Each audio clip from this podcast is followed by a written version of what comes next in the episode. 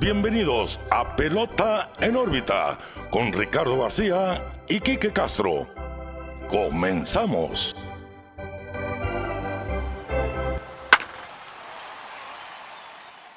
Hola, ¿qué tal amigos? Bienvenidos a un nuevo episodio de Pelota en órbita, su podcast preferido del béisbol de grandes ligas. Los saluda como siempre Ricardo García y como siempre también estoy muy bien acompañado de mi amigo, su amigo Quique Castro. ¿Qué onda, Quique? ¿Cómo estás? Muy bien, Ricardo, muy feliz por tener Pelota en órbita número 72. Para mí, un capítulo muy interesante por todo lo que pasó esta semana. Déjate en los juegos. Yo creo que ahora los juegos de esta semana quedaron en segundo plano. Totalmente. O en décimo plano. Totalmente. Venimos de, del trade deadline. eh, La estufa se calentó, la estufa se derritió. Es más, vamos a dejarlo así de la cantidad de movimientos que vimos. Así pero bueno, es. ahorita lo vamos a tomar el tema por completo. Pero antes de irnos de lleno, quisiera invitar, como todas las semanas, a nuestros amigos que nos escuchan, que nos sigan en nuestras redes sociales: Pelota en órbita, Facebook, Twitter, Instagram, donde se puede encontrar el contenido semanal de lo que hablamos en el episodio, también lo que va pasando en el día a día.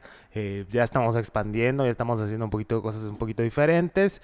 Eh, los jueves de memes han sido un éxito. Sí. Eh, y pues vamos a expanderlo durante la semana al parecer porque se les está gustando y a nosotros nos encanta hacer memes. Entonces, Así es. eh, ahí en nuestro Twitter, en nuestro, en nuestro Instagram nos podrán encontrar. Síganos por favor, regálanos un like, una suscripción en YouTube. En Facebook también. En Facebook también.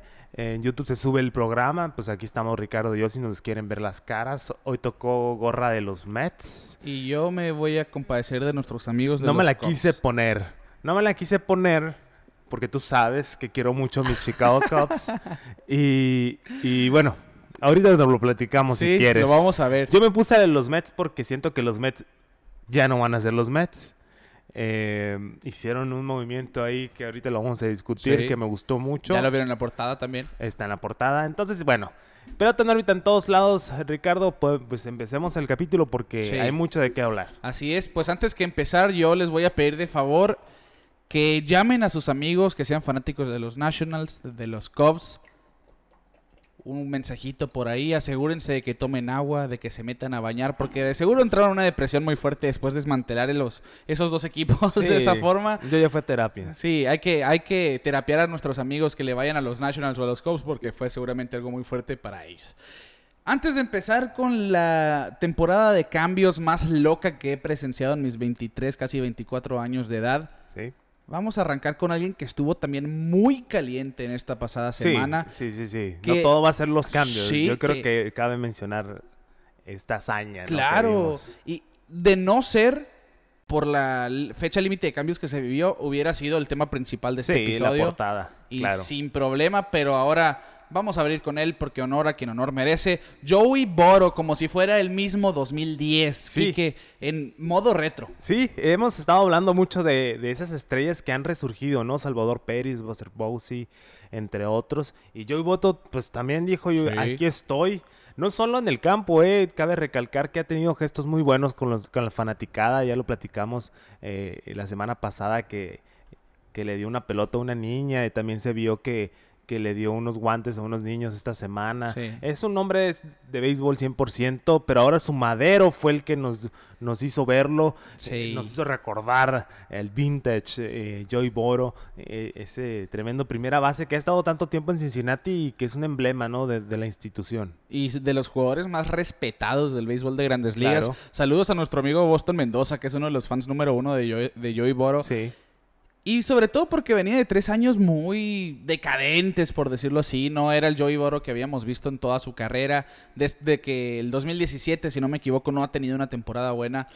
Pero le ha dado vuelta a esa situación con este 2021 en general, pero sin duda esta racha fue lo que lo ha puesto en, en el radar de no nomás de pelota en órbita, sino de las ligas, de los fanáticos. Ay, sí. Y es que conectó cuadrangular en siete juegos seguidos y fueron nueve home runs en ese lapso. Estuvo a nada de romper el récord, ¿no? Sí, de, de empatar el de récord. empatar, perdón. Sí, de hecho es el, es el octavo en la historia que, que llega a siete juegos seguidos conectando cuadrangular. Y el récord es 8. Solamente 3 lo han hecho en la historia. Ken Griffey Jr. en 1993. Don Mattingly en 1987. Y Dale Long en 1956. Siete días seguidos pegando cuadrangular, nueve en ese lapso fueron dos días multi, de multi-home run y de hecho se quedó a centímetros de Sí. conectar el octavo. No sé si viste en A el último juego. sí. En la pura orilla de la barda conectó un extra base. Fue un sencillo muy largo, de hecho. Ni siquiera fue doble tan fuerte que le dio. Sí. Y a mí lo que me gustó mucho es, Joey, ¿qué estás haciendo diferente? Y él dijo, estoy buscando el home run.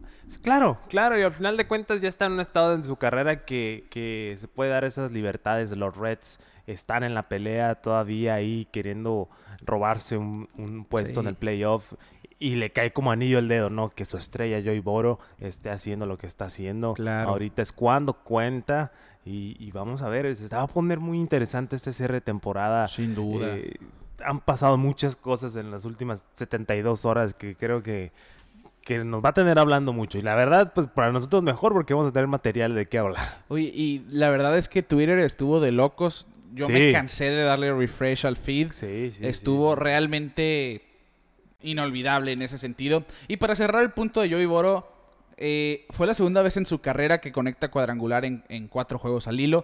Y a los 37 años con 322 días se volvió en el jugador más viejo desde 1901 en conectar 8 home runs en un margen de 6 juegos. Así que el canadiense haciendo historia, sin duda ha sido factor para que los Reds estén en contienda aún, que han tenido una temporada de altas y bajas, Sí. pero están a tres juegos y medio del comodín ahora. A pesar de que Castellanos se fue a la lista de lesionados, Winker y Voto, incluso Kyle Farmer ha sido quien ha tomado ahí relevancia en el line-up, Jonathan India. Y más tarde vamos a ver en el rondín divisional un poquito más de los Reds, que sin duda vienen en serio, reforzaron su bullpen, por cierto. Sí. No quieren ceder todavía después de esa temporada pasada que quedó en decepción porque no batearon en los playoffs. Bueno, están buscando darle vuelta a la tortilla en ese sentido. Y ahora sí que nos vamos a ir, vamos a empezar con lo que sin duda se ha llevado cualquier temporada de cambios, a mi parecer. Yo creo que no, no nos había tocado ver algo así tan fuerte en mucho tiempo. Yo no puedo recordar que tantas estrellas moviéndose de equipo. eh, siento que hab- habíamos tenido años muy flojos también, ¿no? Sí, y O el sea, pasado por el 2020 El también. pasado, el antepasado, sí habíamos tenido varios, eh, sí, sí había habido cambios, pero nada tan impactante Claro. o, o nada de tanta relevancia, ¿no? Como ahora. O tanto volumen, más Tanto, que nada. sí, el volumen yo creo que es lo que más sorprende, ¿no? Porque el talento siempre está involucrado el talento en, en- en la temporada de cambios, pero ahora siento que fue- fue el volumen más que nada, ¿no? Sí. Lo que nos tiene sorprendidos. eh, se armó un equipo de miedo y no sé con cuál quisieras empezar. Mira, para los que no estén en contexto, para los que no siguieron Twitter, para quienes no nos vieron, dejándolo todo al momento. Por todos Sí, lados. en serio. Yo agarré el peor día para ir al gimnasio en la mañana el viernes, que en serio no podía concentrarme en darle a las pesas y al mismo tiempo ver que cada tres minutos hacían un cambio y yo Sí. tratar de compartirlo para nuestros seguidores. En fin, fueron alrededor de 32 cambios en los últimos dos días de la fecha límite. 40 en la temporada en total y esto suma más de 100 jugadores entre estrellas, prospectos y talentos de diferentes formas que fueron cambiados de equipo. Un mundo de jugadores Sí. y como lo decíamos, el volumen realmente aquí se ve. 40 cambios esta temporada sin pasar por waivers, que es lo que sigue. Que ya sí van a haber cambios, hay que aclarar eso, pero tienen que pasar por un proceso más tedioso, tener que estar en pasar por waivers, al riesgo de que algún equipo reclame a los jugadores, pueden ir a agencia, Toda agencia puede, libre. haber, toda puede haber Sí. algo fuerte por ahí. Y la, la sorpresa antes de empezar con el cambiadero es que Trevor Story se quedó en Colorado. Qué raro, ¿no? Sí. Estuvo raro, porque igual eh, pasó la misma situación con, en su tiempo con Arenado, ¿no? Como que no lo quisieron cambiar, no le dieron esa extensión. Y lo cambiaron ya con la y lo extensión. cambiaron ya con la extensión. Sí. Estuvo muy raro. Y yo creo que fue de los primeros que pensábamos que iban a cambiar y no, al final de cuentas. Claro, y, y, se- y Trevor Story lo dijo públicamente, yo estoy desconcertado porque no me gustó cómo la oficina manejó mi trade deadline. Él no sabía si lo iban a cambiar o no. Sonaron mucho los Yankees de Nueva York. Al momento de que adquirieron a sus piezas se descartó por completo. Sí. Bueno, Trevor Story es agente libre al final de la temporada. Si no lo extienden, los Rockies hicieron una estupidez en no cambiarlo. Sí, sí, sí. Pu- Puede ser- me, me recuerda el caso de, de Jackie Barrett Jr., yo creo, ¿no? Que también en el trade line del año pasado se hablaba mucho de que lo iban a cambiar, pues un guante tremendo, cualquier equipo lo, lo hubiese- querido, y pero no, no lo cambiaron y al final de cuentas se fue en la agencia libre. Sí. Pasa, pasa, pero sí, eh, un movimiento muy raro por parte de los Rockies porque lo que quieren es construir un equipo y pues haciendo ese tipo de cambios es cuando haces una buena granja y, Claro. y, ves al futuro, pero pues no sé qué esté pensando la directiva. Y es que ahí entra el sopesar los lados de la moneda, el cambiarlo al jugador sabiendo que quizá no, se- no lo pueda retener eh, Sí. tras la agencia libre y conseguir prospectos a cambio de dos o tres, pero quizá estoy armando futuro o en serio jugármela el todo por el todo tratando de firmar y que Claro. se quede conmigo. No se sabe qué va a pasar con Trevor Story. segu- seguramente nos va a dar de qué hablar en la temporada muerta. Pero bueno, vamos a dejar eso hasta ahí. Y ahora sí vamos Veremos en el futuro qué es lo que pasa. empezar a lo bueno, Kike. Ahí te va el, el primer dato para pantallar al suegro de este episodio. Venga. Jamás, pero jamás de los jamases en la historia del béisbol de grandes ligas se habían cambiado a 10 jugadores que aparecieron en el juego de estrellas de esa temporada en un mismo año. 10 jugadores que estuvieron en Colorado fueron cambiados. Y la lista empieza con Nelson Cruz, Joey Gallo, Adam Frazier, Kyle Gibson, Eduardo Escobar, Kyle Schwarber, Max Scherzer, Trey Turner, Chris Bryant y Craig Kimbrell. La mayor cantidad de All-Stars en ser cambiados en una temporada. Pues ya estamos hablando de algo histórico, ¿no? Y, y el movedero de estrellas y, Sí. equipos contendientes y aquí- equipos que eran buenos se hicieron más buenos todavía. Sí. Eh, va a estar bueno el cierre. No, no me imagino ahora la, la foto de playoff, cómo va a quedar, cómo, va- cómo El se va a desenvolver ¿no? el esquema.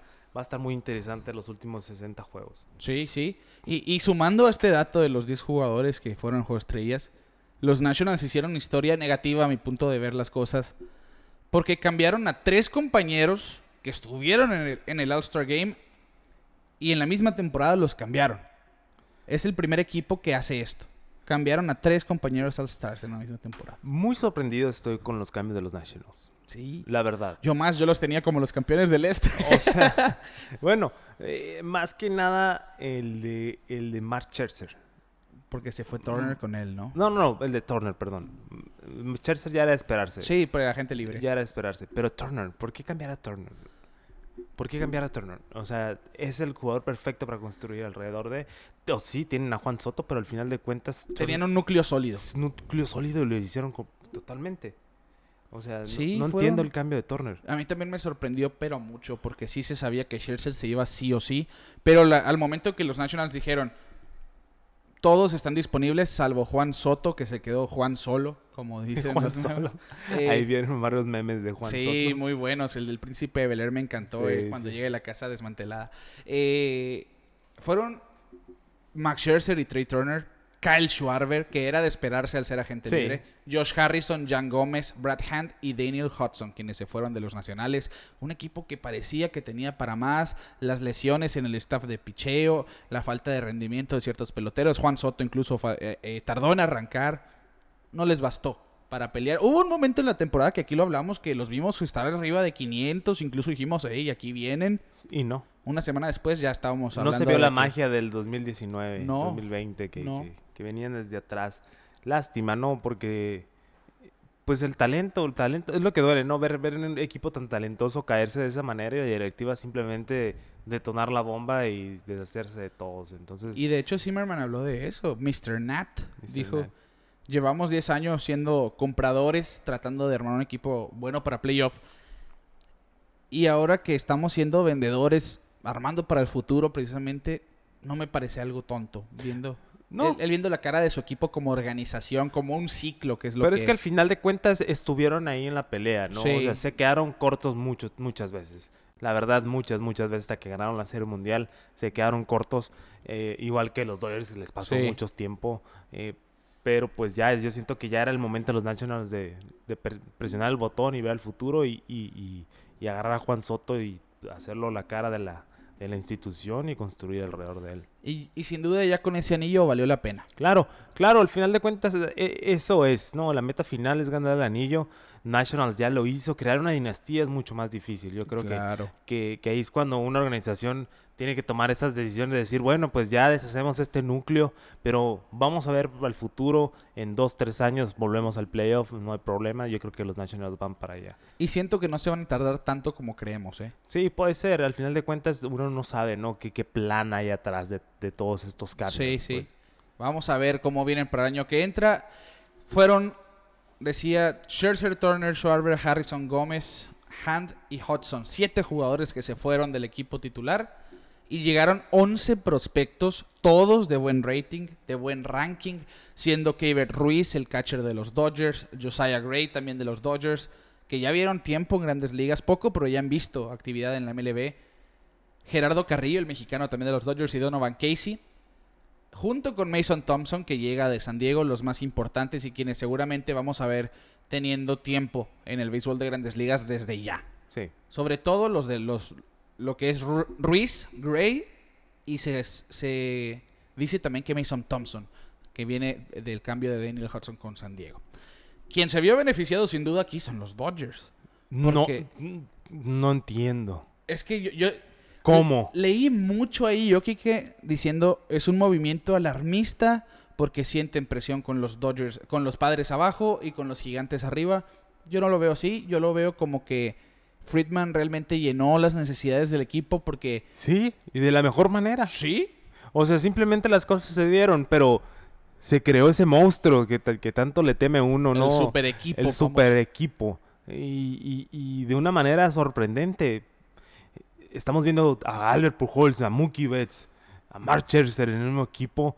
Te quedas, ¿en qué momento acaba de suceder todo esto? Sí. Y ahora sí, con los Dodgers este año es serie mundial o, O fracaso. o ¿no? fracaso. Sí, ellos tienen que llegar a la Serie Mundial porque Están si no es una gran decepción. Y de, de hecho, el, simplemente, el simple hecho de no ganarla ya es una decepción. Claro. Pero tienen que llegar a la que Serie llegar, Mundial. Tienen que ganar su división. Tienen la nómina más alta en la historia del béisbol. 280 millones de dólares. Están aproximadamente 50 millones por encima del impuesto de lujo. Es decir, van a pagar 50 millones de dólares en impuestos.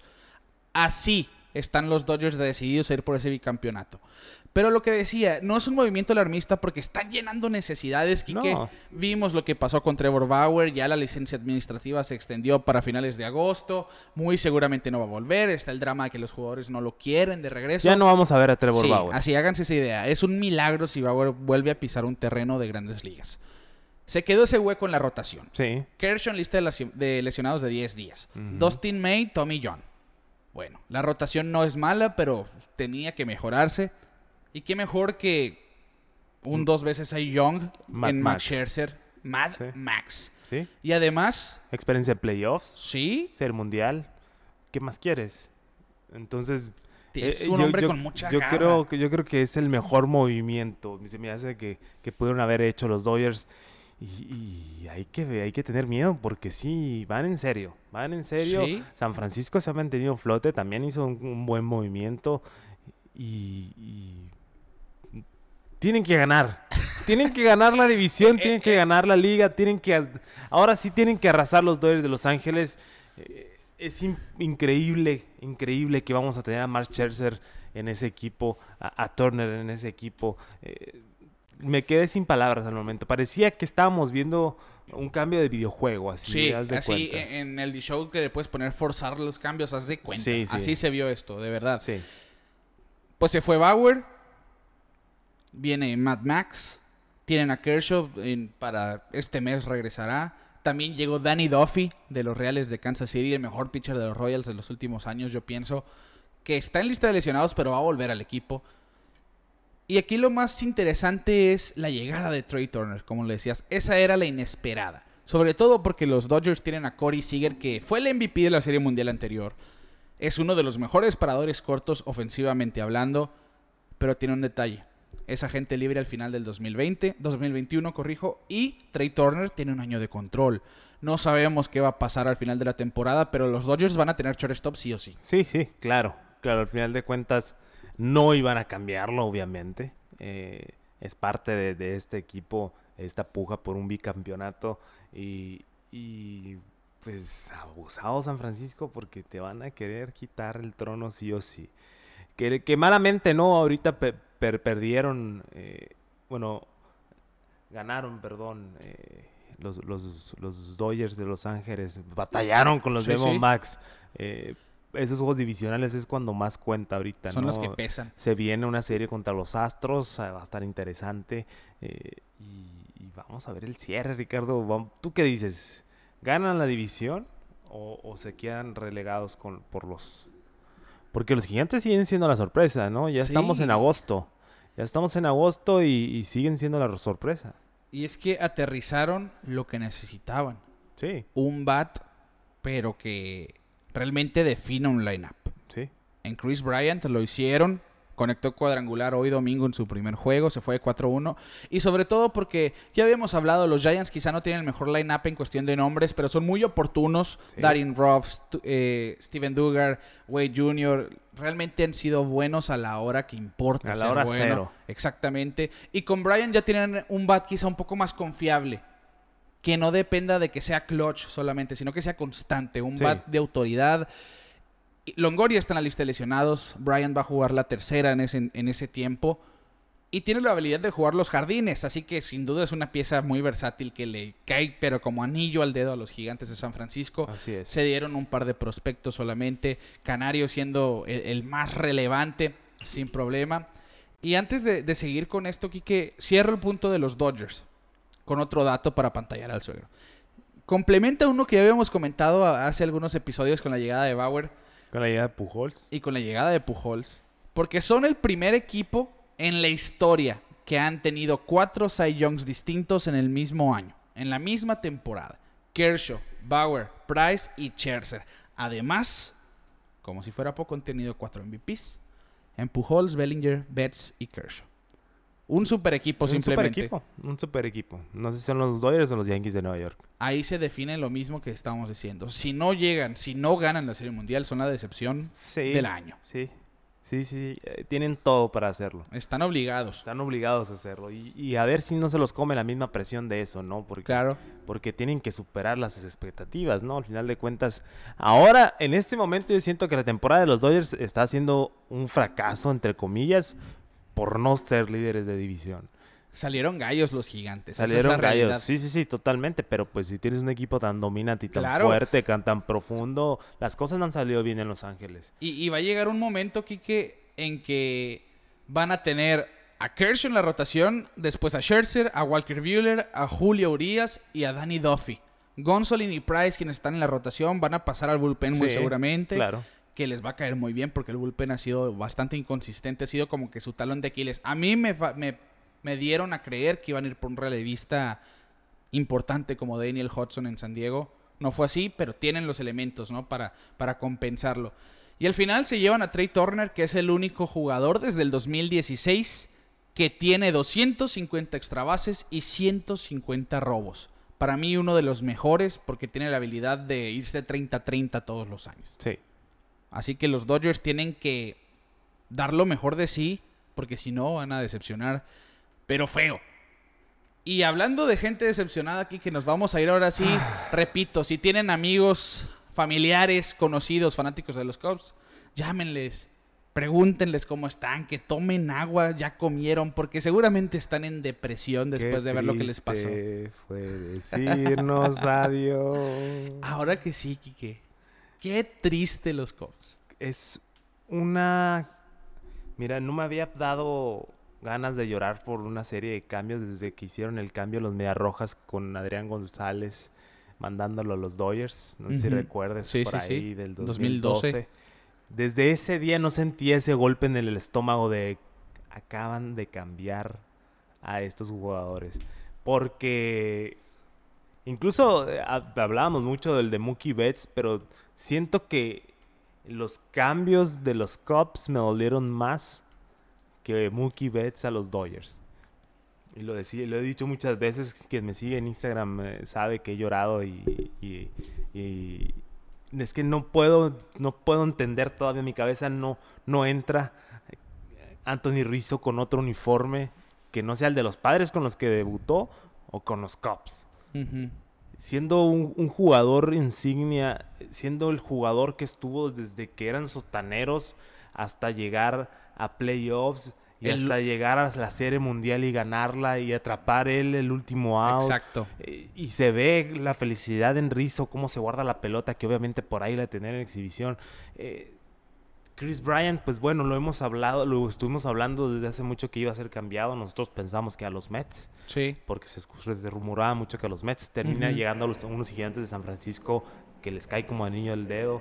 Javi Baez que se reencuentra con su pana, eh, Francisco Lindor con los Mets. Eh, por eso traigo la gorra de los Mets el día de hoy. Mínimo, tratando de sacar algo alegre de todo esto.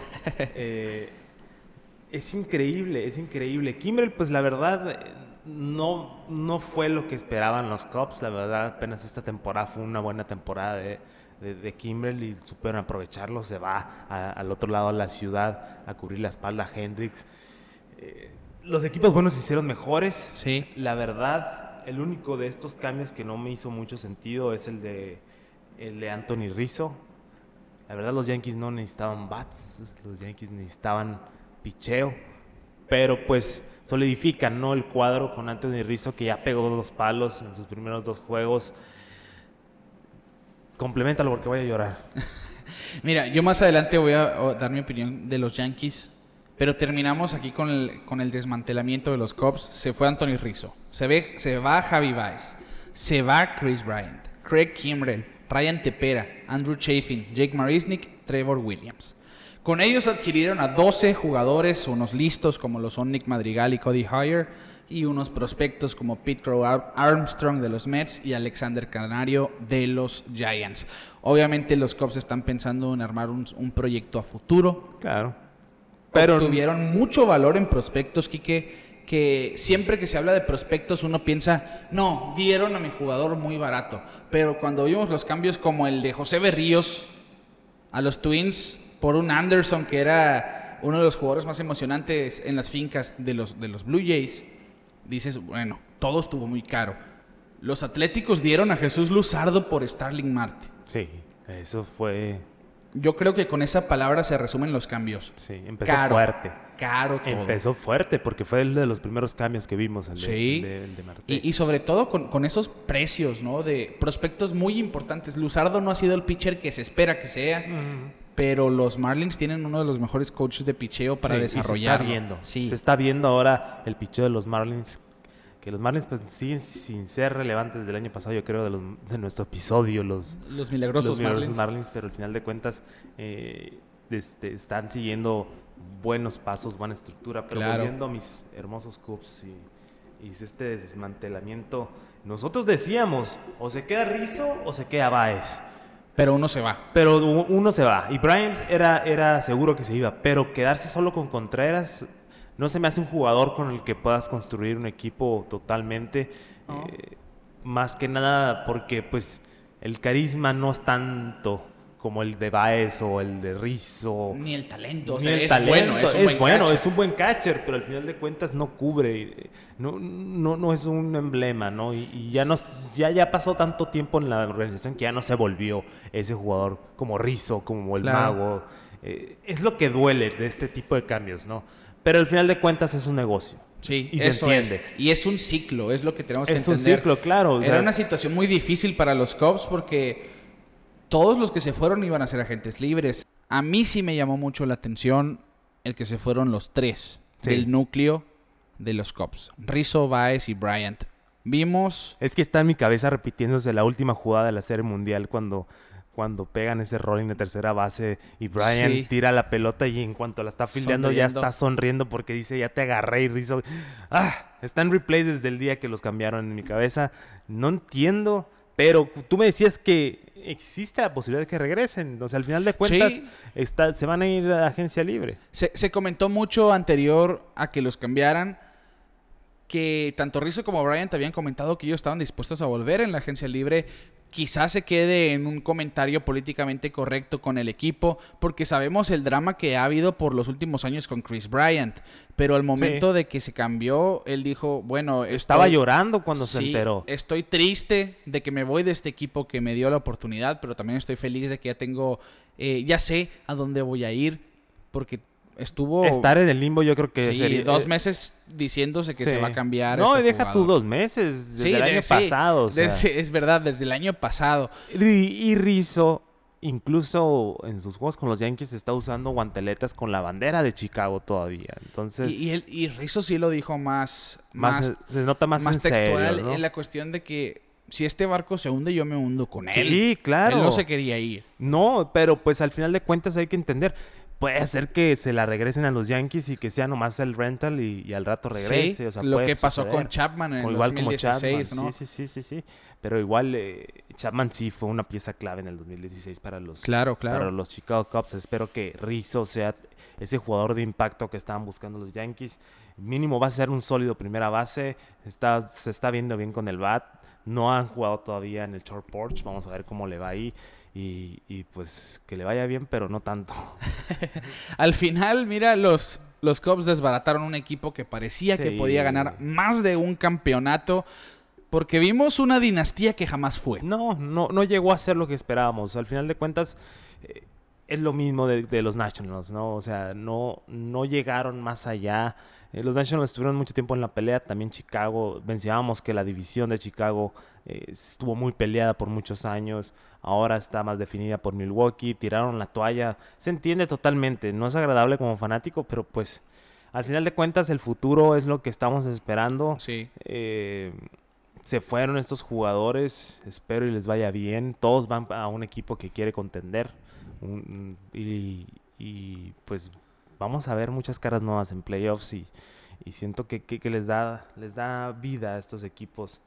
Y, vamos a ver. Lo que más me emociona a mí es el espectáculo del mago con Lindor. Sí, ya que regrese el Lindor de la lista de lesionados, vamos a ver un show ahí en, Nueva York. Tal vez ofensivamente no ha sido el mejor eh, Javier Báez los últimos años, pero pues al final de cuentas el, el mago es el mago. El guante es el guante y va a ser buena mancuerna con Lindor estoy yo también a la espera de eso. En un momentito vamos a irnos a, los cambios en este sentido. Vamos a terminar con la ciudad de Chicago, fíjate, porque se, hicieron dos cambios entre la ciudad, entre los White Sox y los Cubs esta temporada. José Quintana fue el último cambio que se había hecho entre ellos en el 2017. De hecho, solamente del 98 al 2020 se habían hecho dos cambios. Entre el 98 y el 2020, dos cambios entre ambos equipos de la ciudad de Chicago. De los White Sox pasó Matt Karchner a los Cubs por John Garland en el 98 y el de Quintana a los Cubs por Dylan Cease, Eloy Jiménez, Brian Fleet y Matt Rose en 2017. Ahora en 2021, Craig Kimbrell pasó de los Cubs a los White Sox por Nick Madrigal y Cody Heyer y Ryan Tepera por el liga menorista, el pitcher zurdo Bailey Horn a los Chicago Cubs. Así que está, dos cambios en solamente dos días, después de dos cambios en 23 años casi. Bueno, las cosas del béisbol. Y para terminar el punto de, de, la ciudad de Chicago, pues los White Sox sin duda se volvieron ese rival a vencer, a mi parecer, de la liga americana. Tienen el mejor bullpen del béisbol. Ryan Tepera tiene un whip impresionante, ha estado excelente. Craig Kimbrell ni se diga, ha sido el mejor cerrador de la liga nacional. Liam Hendricks es líder de salvamentos en la Liga Americana. Y los tres van a estar en el final del bullpen. Tienen para la séptima, octava y novena garantizada. Y súmale a Michael Kopech. Y súmale a Garrett Crockett, a Aaron Bomer. Para mí esto es lo más cercano a los Nasty Boys de los Reds de 1990. Quienes no los conozcan, bueno, es, es ese trío de relevistas de la élite que le dieron la Serie Mundial del 90 a los Reds. Norm Charlton, Rob Dibble y Randy Myers. Sin duda, mira, es que eso se llama llenar necesidades, pero ¿de qué forma? Sí, no, y ya vimos el punchline que es Kimberly y Hendrix. La verdad es de miedo.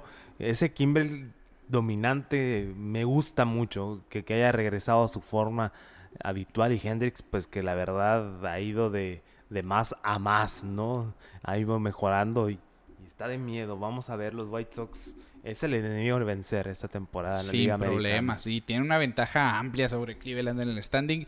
Y también a White Sox. Sabíamos que Eloy Jiménez iba a llegar y le iba a dar un poquito más de solidez a ese line-up. José Abreu no tenía la protección que quisiera sin él, sin Luis Robert, incluso que Sí. también se espera que vuelva en los próximos, en las próximas semanas más que nada.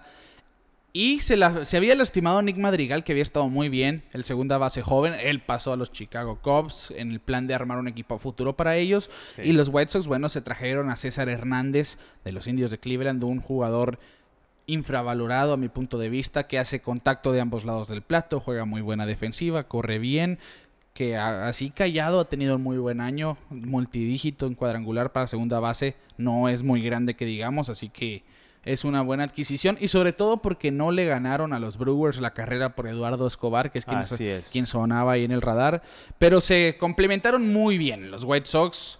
Yo sí los veo ganando la central y yo los veo llegando a la final de la Liga Americana. Sí, sí, puede ser. Sí, porque.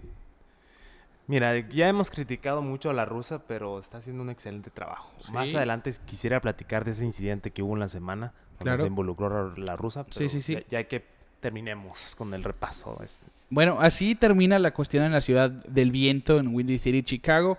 Y vamos entonces a los cambios más relevantes para nosotros. Sobre todo porque fueron demasiados cambios. Ya hicimos la mención de Starling Marte, que sí es una muy buena pieza. Hicimos la mención de Nelson Cruz el episodio pasado, Adam Fraser. Más adelante vamos a ver el recuento de los daños tal cual como fue, que les dejamos un hilo en Twitter, por Sí. cierto. Y antes de, para cerrar el punto, los, los tres Cubs que se fueron de los Cubs hicieron historia Sí. porque son los primeros compañeros, los primeros tres compañeros en debutar con equipos nuevos, dando cuadrangular, cuando habían sido compañeros en un mismo equipo en la misma temporada. Sí.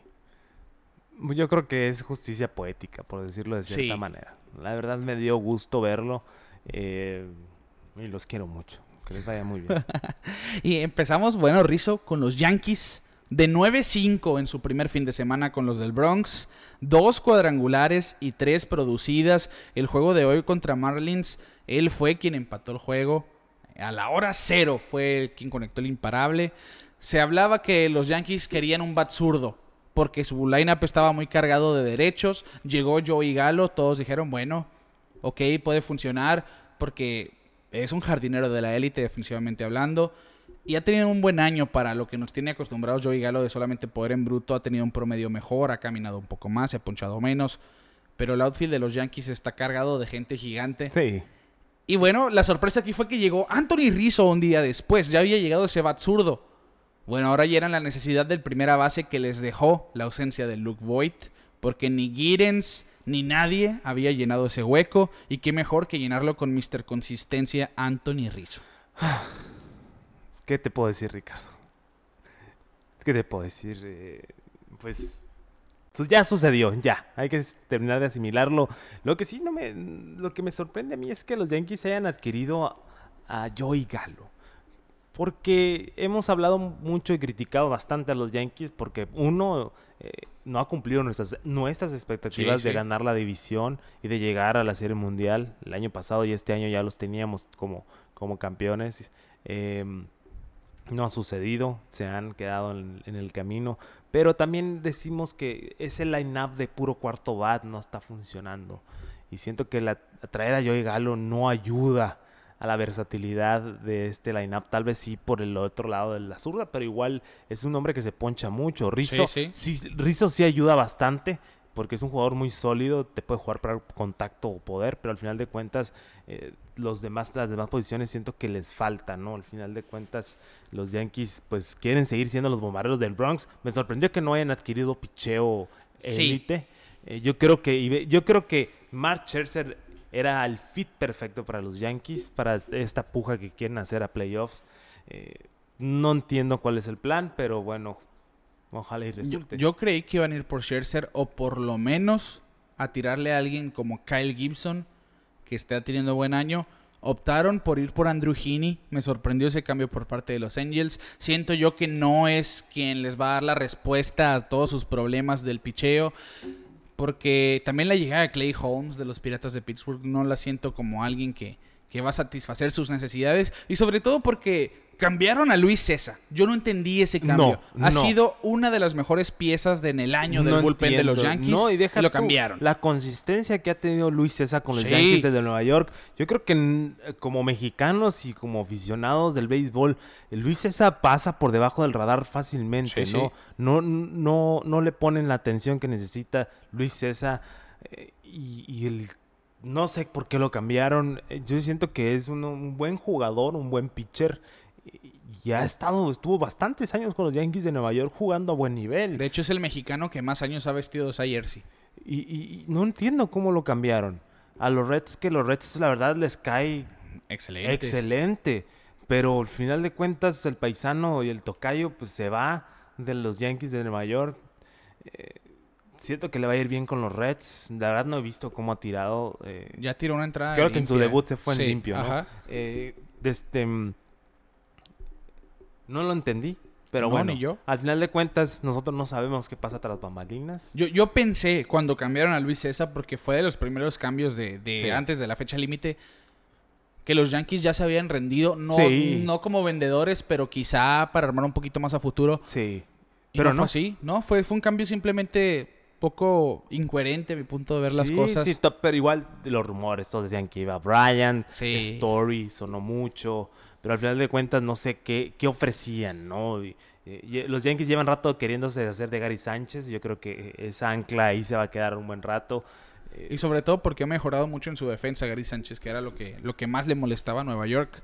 Vamos a ver, vamos a ver si este, este cambio los beneficia, porque sí... Yo, yo digo que por lo menos Rizzo es una garantía. Rizzo sí, Ha sido, ha sido un jugador muy consistente en los últimos años. De hecho, tiene como tres temporadas seguidas en que tuvo 30 cuadrangulares y 100 producidas, rondando en el 270 de promedio. Siempre ha sido un buen jugador. Batea muy bien contra los zurdos. No es el típico jugador que busca el cuadrangular. Porque cuando está en 0 y 2, recorta el bat, buscando hacer contacto. Eso es algo muy importante que los Yankees debieron de haber buscado contrarrestar los ponches. Creo que es un jugador que, que llega a, a sentarles bien en este sentido. sí. Y sin duda fue uno de los equipos que sorprendieron en sorprendieron, esta, en sorprendieron esta temporada por- de cambios. No, no, no, nadie vio a los Yankees comprando. Yo, yo creo No. que ya, ya veíamos a, a Judge vistiendo otro jersey o incluso Sí, Urshela. ¿cómo, cómo sonó lo de George a los Braves, de hecho? Pero levantaron un, un poco antes de la fecha límite. A mí me llama la atención. No lo quiero llamar patadas de ahogado por parte de Nueva York porque si bien están como a ocho juegos del primer lugar en el este, Sí. están atrás de Oakland, están atrás de Tampa, están atrás de Boston, están atrás de los Mariners incluso en el comodín. Las posibilidades ahí están. Y Sí. cerrar fuerte en los últimos 55 juegos más o menos puede darles mínimo un pase como comodín. Sí, yo creo que esta puja es por comodín más que nada. Sí. Yo creo que la división ya va a estar muy peleada por Tampa, por Tampa y Boston. Sí. Pero bueno, ahorita lo platicamos en el rondín de... Ahí terminamos con los Yankees. Nos vamos a Baez, a los Mets, de 8-1 con cuadrangular y dos producidas. Parte de, de lo poético que decía Quique en su, en su primer juego conectó cuadrangular. Sí, lidera la liga con 135 ponches, pero su habilidad para batir extra bases y esos chispazos de magia que tiene el mago, vaya como la jugada de hoy que hizo en labor de corte tirando 92 millas a home, para sacando al corredor. A Suárez. Bueno, es, ese es el valor agregado de Javier Baez, que también se complementa muy bien con Lindor en el cuadro. Vamos a ver una dupla de doble plays muy y Baez emocionante. había dicho, yo quiero jugar con, con Francisco sí, de Lindor". hecho, ambos han dicho que, que si juegan con el otro están dispuestos a jugar la segunda cualqui- cualquiera de los dos. Yo Sí. siento que va a ser Baez quien se mueva de las Sí, paradas ha, cortas. si- ha sido el más versátil de los, de los Y, dos. y- y a mi gusto, sí, Baez te regala jugadas cada cierto tiempo que dices, wow, ¿cómo lo hizo? Pero Lindor es guante de oro, casi, casi. Sí, sí, sí. Y No, pero me refiero que a Baez eh, ya ha jugado sí, sí, ha segunda, jugado tercero, tercera, sí. Tiene la sea, versatilidad más establecida, yo sí, lo entiendo. A partir de que llegue Lindor vamos a ver cómo va a manejar Luis Rojas su infield. Yo creo que va a ser un espectáculo hermoso. Sí, Luis, que-. Luis Rojas ha sido un excelente manager para los Mets. Sí. Y Lindor ya, ya se ve parte de los Mets. Y yo creo que la adición de, de, de, De Baez Baez. le da ese sabor latino a Nueva York. Ese sabor que no nos traía desde hace rato, ¿no? Yo creo que desde José Reyes, yo creo, no Sí, veíamos sí. ese ese flow en el campo y, y va a ser un va a ser un buen show. Vamos a ver si se queda al final de cuentas Baez ahí con los Mets. Y sonó mucho Chris Bryant a los Mets, de, porque parecía la, la pieza más lógica Sí, desde el principio el- de la fue lo temporada. primero, ¿no? Fue lo Sí, primero que nosotros comentamos. desde antes de Opening Day pensábamos, Bryant va a aterrizar en Nueva York, Sí. a mí se me hacía lo más lógico. Y ahora antes de la fecha límite, pues los Mets entendieron que Chris Bryant era más caro que Javier Baez. Y bueno, qué mejor que. Bueno, me sale muy caro Bryant, pero Baez es puertorriqueño, es de los mejores amigos del Lindor en el terreno de juego. Vamos a tener una dupla muy entretenida. Sí. Se me hace un movimiento muy acertado por parte de, de Scott en la gerencia de, de los Mets. Y cabe mencionar Dímelo. que vimos los jerseys negros. Vimos los jerseys negros. Pensaba cerrar con eso, pero qué bueno que No, lo dices. perdóname, pero lo tenía que decir. Qué hermosos los jerseys negros. Vimos la jersey negra de los Mets que no se usaba desde aproximadamente el 2008. Sí. que ha sido emblemática de la ciudad, de las favoritas de nosotros los fanáticos del béisbol de grandes ligas, y se veía tan bonita como siempre. Sí.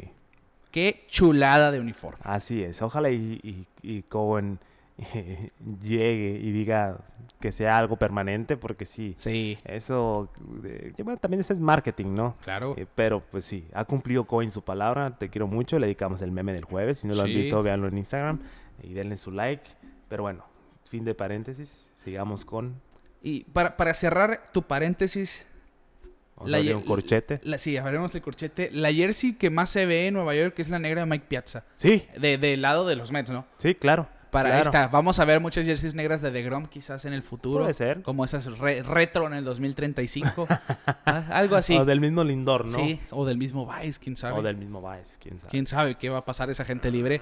Y ya mencionamos lo de Bryant, pues también conectó cuadrangular hoy en su primer juego contra los Astros de Houston. Él sí jugó en su casa, no como Rizzo.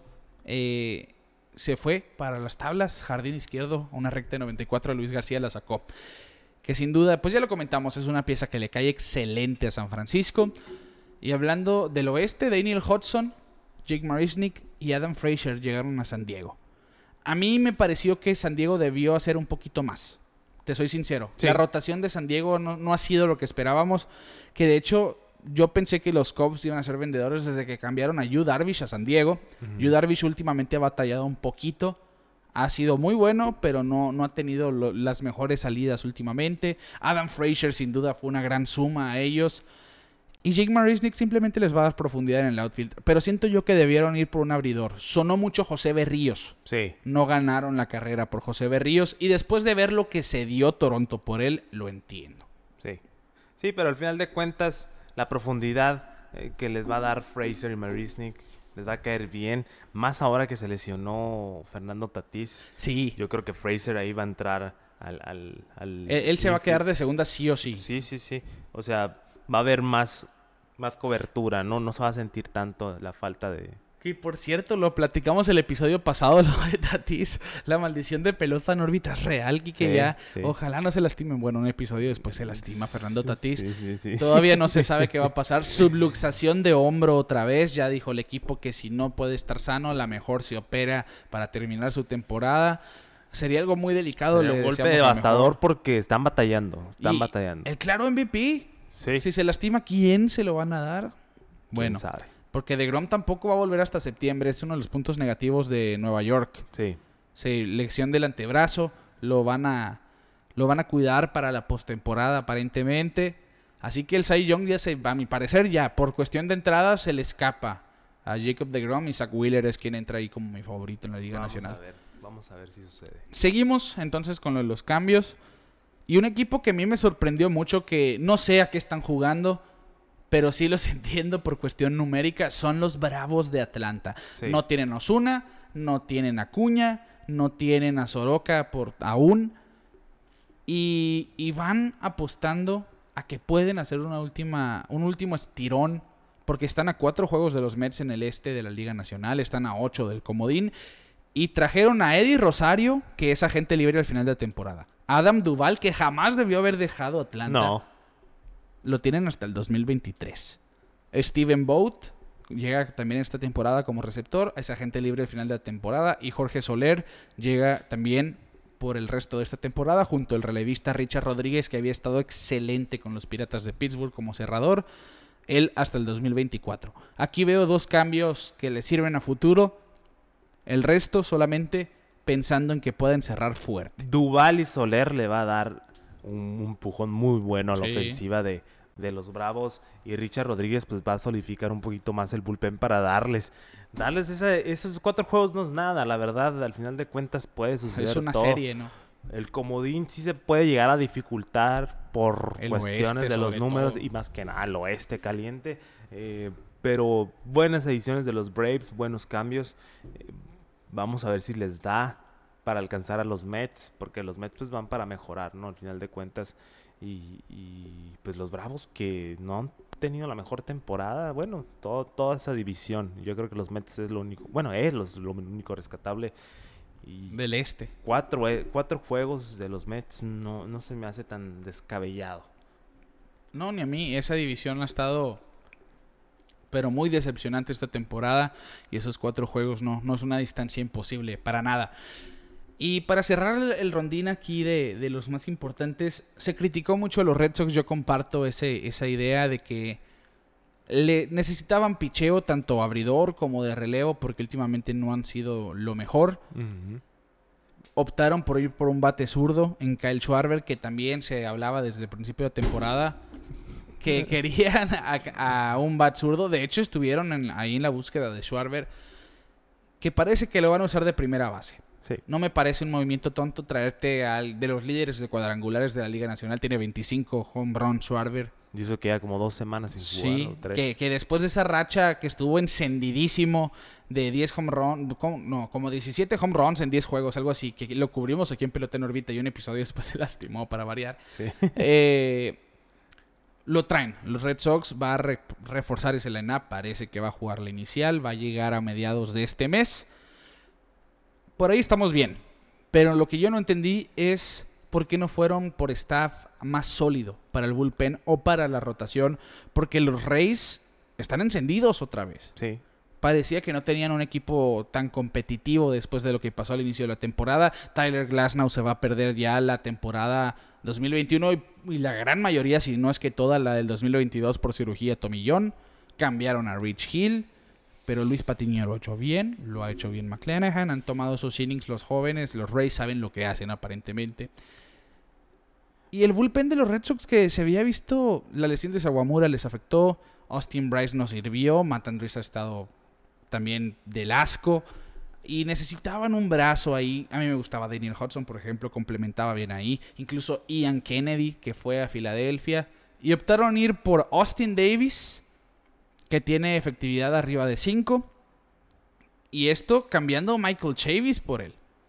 Cambiaron a un antiguo pick número 1 de la organización por un pitcher con efectividad arriba de 5. Y llega también Hansel Robles de los Angels que tiene efectividad de 4.90. No entendí yo estos movimientos. Hein Bloom ha demostrado ser un genio. Pero hay que verlos en actuación para saber Sí. realmente lo que tienen los Red Sox. Mira, al final de cuentas, yo estoy muy feliz. Ya sabes por qué. Por Schwarber. Por Schwarber. Va a deshacer Fenway Park. Va a darle al, al monstruo verde. La verdad, me gusta. Me gusta esa adquisición para los Mediarrojas. Eh, pero si el picheo puede ser que no sea lo, lo más extravagante, pero eh, mira, yo creo que al final de cuentas, al principio de temporada nadie daba ni un peso por los Red Sox. Se mantuvieron o se han mantenido la mayoría de temporada en primer lugar. Sí. Hasta ahora están sido alcanzados y superados. De hecho, acaban de perder 3-2 contra los Tampa Bay Rays. Un juego y medio Un, atrás. un juego y medio atrás los barrieron. De este, pero confío mucho en Heimblum. Siento que es una mente de béisbol que ni tú, ni yo, ni nadie entiende. Es incomprendido. Ve todos los movimientos que hizo en los últimos años. Ya no está Mookie Betts. Ya no está Benintendi. Benintendi. Ni Jackie Bradley. Ya no está David Price. Ya no está Jackie Bradley Jr. Eh, o sea, y traen a Verdugo, traen a Renfro, eh, traen a Kike Hernández. Nombres mm, que sí te dan destellitos, pero al principio decían, y Él no es Mookie Betts. Como que o venían a llenar huecos solamente. Vienen a llenar huecos y ve el trabajo que se ha hecho. Sí, Yo creo sí. que el, el manejo de Alex Cora y, y la comunicación que hay con Jaime Bloom, hay una buena química y, y no creo que es el momento de presionar el botón de pánico en Boston. Puede ser que sí pu- pudieron haber sido eh, más agresivos, pero uno de los puntos que, que yo he leído es que van a tener a Chris Sale de regreso, un, un pitcher de Cy Young, pero no les va a costar nada porque ya es parte de tu equipo. Pero te digo Va algo. a regresar Arroyo, está lesionado y va a mejorar tu equipo y no te va a costar nada. O sea, la filosofía de Jaime Bloom es no vamos a cambiar el futuro por ahorita, porque ahorita está en una semi-reconstrucción. Sí, sí, sí. Al final de cuentas, eh, ve todos los cambios agresivos que hicieron. Es un proyecto Es un perenne proyecto- en vez de anual. Para que dure, para que Sí. dure. Entonces siento que, que no hay que alarmarse tanto.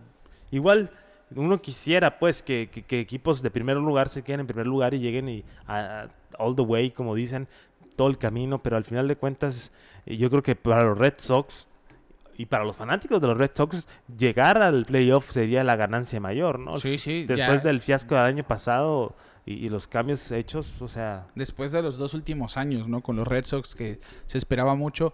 Pero a mí sí me hace mucho ruido la cuestión de que, sí, es un proyecto a largo plazo. Que no van a, a ser tan agresivos, quizá, en, en el mercado de cambios. Pero pasa lo mismo que con los Yankees en el sentido de que ellos están apostando que la respuesta para su pase a playoff o para realmente tener una carrera sólida en los playoffs es alguien que ha estado inactivo. Porque Sí. Chris Sale viene de Tommy John, no viene de cualquier cosa y aparentemente no lo están cuidando tanto como pareciera. Ya está tirando más Sí. y lo está haciendo muy bien, por cierto, cuidado con el flaco. Pero siempre, siempre me- a mí me da la incertidumbre Claro. de qué, qué esperas al momento de que llegue. No, quizá no pueda, no está en las capacidades de ser el mismo de antes de lastimarse. Los Yankees están apostando que Severino y Corey, Corey Kluber van a ser su respuesta para los playoffs. Sí. Cuando son dos pitchers con un historial Mira, de al, fin- al final de cuentas vuelvo a mi punto. Eh, pasar a playoff para los, para los Red Sox ya es un éxito. es un logro, ¿no? Es un logro inmenso después del fiasco de temporada del año pasado. Entonces, esa yo creo que es la filosofía que deberían de tomar los fanáticos Sí, de, sí. de, de Medias Rojas, que estar donde está, donde están ahorita después de las estrellas que se fueron es algo impresionante. Han hecho un excelente, ve la rotación, Ricardo, la verdad. Y, y eso lo dijimos desde el día uno de esta temporada. Los Red Sox no iban a ser tan malos como el año pasado por el Sí. simple hecho de ya tener una rotación. Sí. Que Richards, que Pivetta, que Pérez, a lo mejor no son las grandes estrellas, pero Sí. ya tienen una rotación definida. Ya eso es ganancia. Ya, es- ya era ganancia, ¿no? Al principio de temporada. Ahora, la adición de Chris Sale no es el salvador del mundo. La ofensiva tiene que regresar porque toda la ofensiva está apagada. Está en un slump. Pero mismo Alex Cora lo dice, es un slump. A veces estás ganando todos los juegos, a veces vas a perder bastantes. O sea, así es el béisbol. Yo no siento que estén en un punto de alarme y que el equipo necesitara tanto como decíamos, ¿no? Al final de cuentas son rachas positivas y negativas y, y los Rays están aprovechando la recta. Los Sí. acaban de barrer en serie de tres juegos. Todavía quedan bastante juegos contra los Tampa Bay Rays. Ahí va a estar interesante estar de- viendo de ojo, de ojo completo el este de la americana porque va, va a definirse muy, muy, muy al final. Y, y que los Yankees están a 7 del primer lugar. Están a nueve del primer lugar. Sí, ahorita si quieres lo checamos en el rondín. Sí, de hecho ya vamos a cerrar ese punto entonces, Quique, y terminamos con el resumen de los cambios, pero voy a leer el hilo tal cual para que me tengan paciencia en la cuestión de que hubieron días en que un, adquirieron equipos a ciertos jugadores y el siguiente día Sí, adquirieron más, es que también es difícil, ¿no? Hablar de todos, todos los cambios. Yo creo Sí. que estamos cubriendo los de más relevancia. Exacto, vaya. yo tengo mínimo el 95% de lo que sucedió en esta lista. Sí. Realmente me rompí la cabeza para tenerles el feed en Twitter ahí actualizado.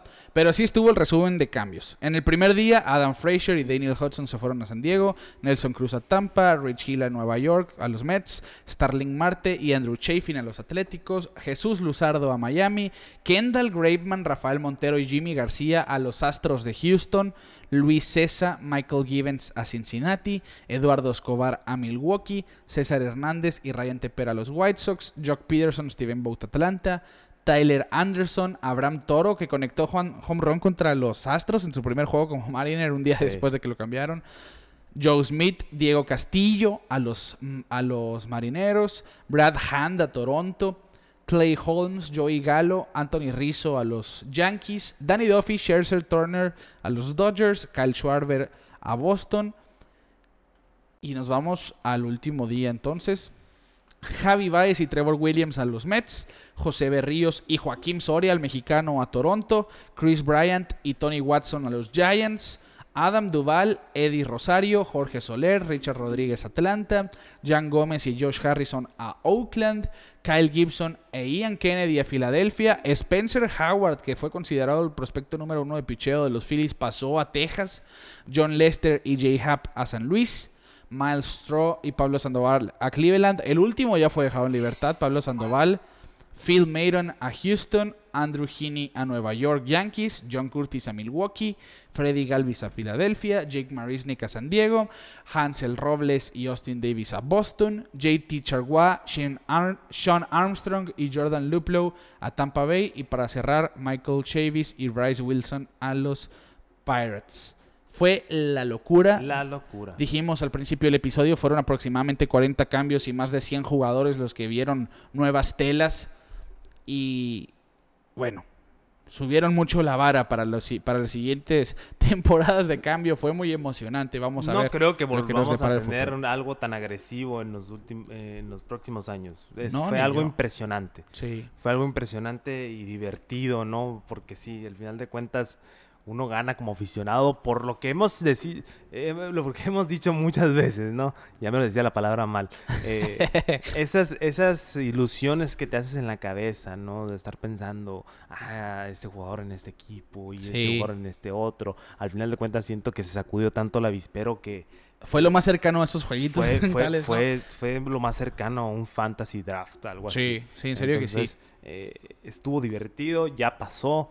Y ahora nos toca verlos en ejecución, Que eso es más divertido aún. Más divertido todavía porque pues uno puede estar hablando y hablando de estadísticas, pero al final de cuentas uno no sabe cómo va a reaccionar un nuevo equipo. Entonces, vamos a ver qué sucede, Ricardo. Va a estar divertido el cierre, insisto. Pues, las grandes ligas se está poniendo muy buena. Así es. Vamos al final entonces del episodio con el rondín semanal de las divisiones. Me vas a apoyar tú porque no, no los tengo aquí en este momento. Claro, nos vamos primero por el este de la americana ya que cerramos con los Red Sox en, el, rondín de los cambios, pues nos vamos. Ahorita te mencionaba que fueron barridos por los Tampa Bay Rays, los Boston Red Sox se, plasman en primer lugar los Tampa Bay Rays a uno y medio de Boston.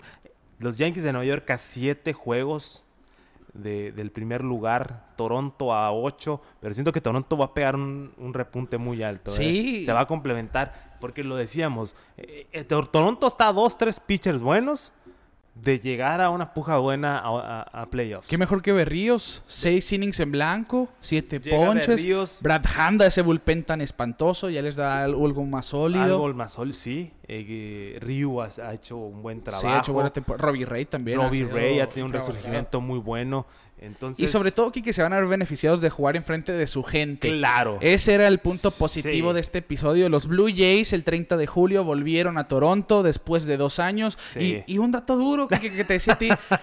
es la segunda racha de canadienses más larga de la historia. No han perdido en casa desde el 2019.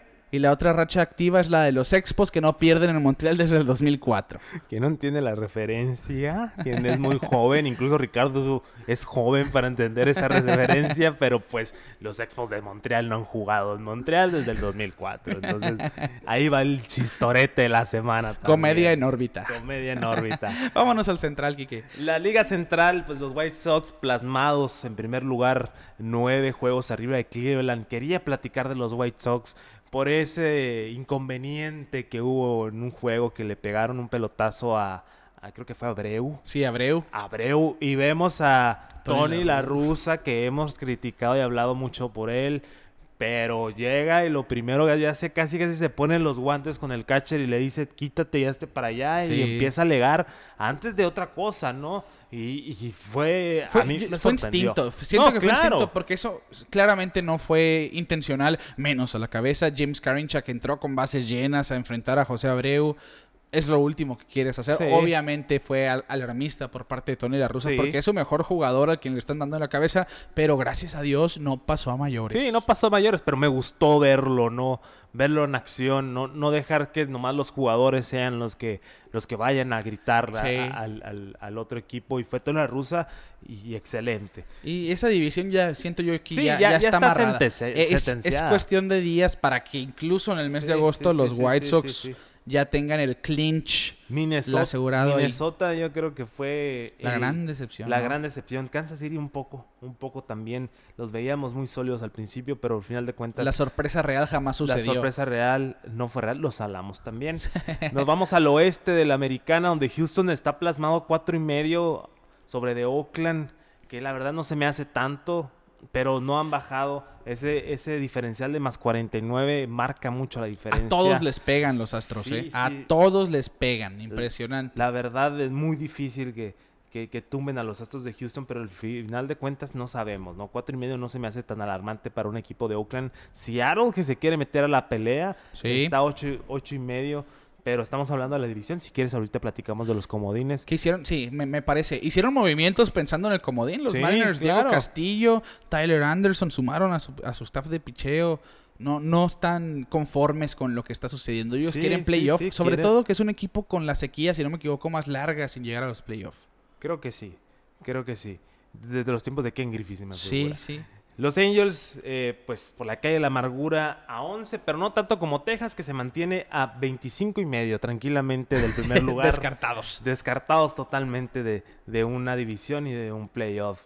Nos vamos a la nacional en el este, eh, pues los Mets ya lo mencionamos que sí en el primer lugar, pero Filadelfia y Atlanta se le están acercando bastante. Filadelfia se puso a tres y medio, pero pues están jugando abajo de 500. eh, eh, Atlanta están a 4, igual abajo. de Jugando abajo de 500, sí. Eso sí me causa un poquito de, de guácalas, pero pues ya hemos hablado mucho del este de la Nacional que no ha sido la mejor eh, y estamos viendo muy feo béisbol ahí.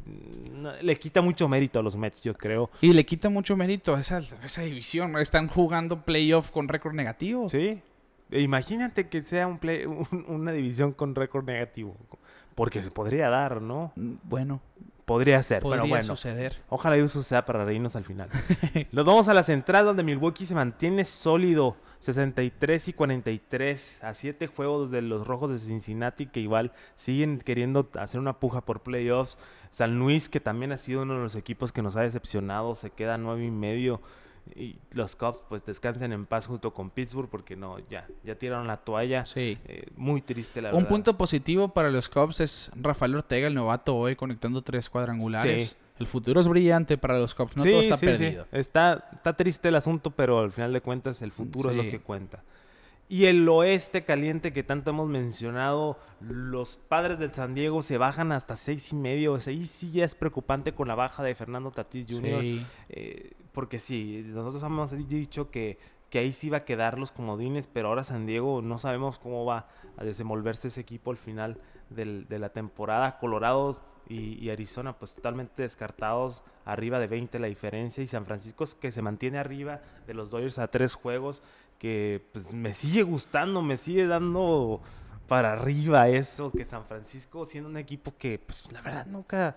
Nunca lo pensamos, ni- o sea, ni por aquí. Y, y sobre todo porque en las series entre ellos San Francisco ha ganado. Y, y han en el sido año. muy buenas series. Sí. Al final de cuentas, eh, va a estar duro el, el- el oeste caliente al final. Si quieren, nos pasamos al Sí, igual a ver los comodines. ¿Quiénes tienen los comodines ahorita mismo? Ahorita los comodines de la Liga Americana son Boston y Oakland. Eh, Oakland está a dos, dos y juegos y medio arriba de, de, de los Yankees de Nueva York. Ahí es cuando dices, tiene sentido estos movimientos. Eh, Boston, pues eh, ahorita por, por haber bajado al segundo lugar, está tres juegos arriba en el primer comodín, en el segundo Oakland. Eh, Yankees está dos y medio, Toronto está tres y medio, Seattle está tres y medio y ya Cleveland se mantiene a seis y medio. Yo creo que Y los tres en fila que han ganado los Yankees desde que llegó Rizzo, ahí se reflejan ahí en se esa carrera del comodín. Sí, sí, ahí podemos ver que, que pueden aspirar a playoffs. ¿Y en la nacional?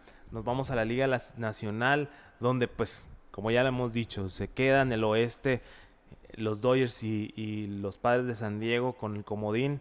Aquí hay un poquito más de diferencia entre el segundo comodín y, y el equipo de abajo. Cincinnati está a cuatro juegos.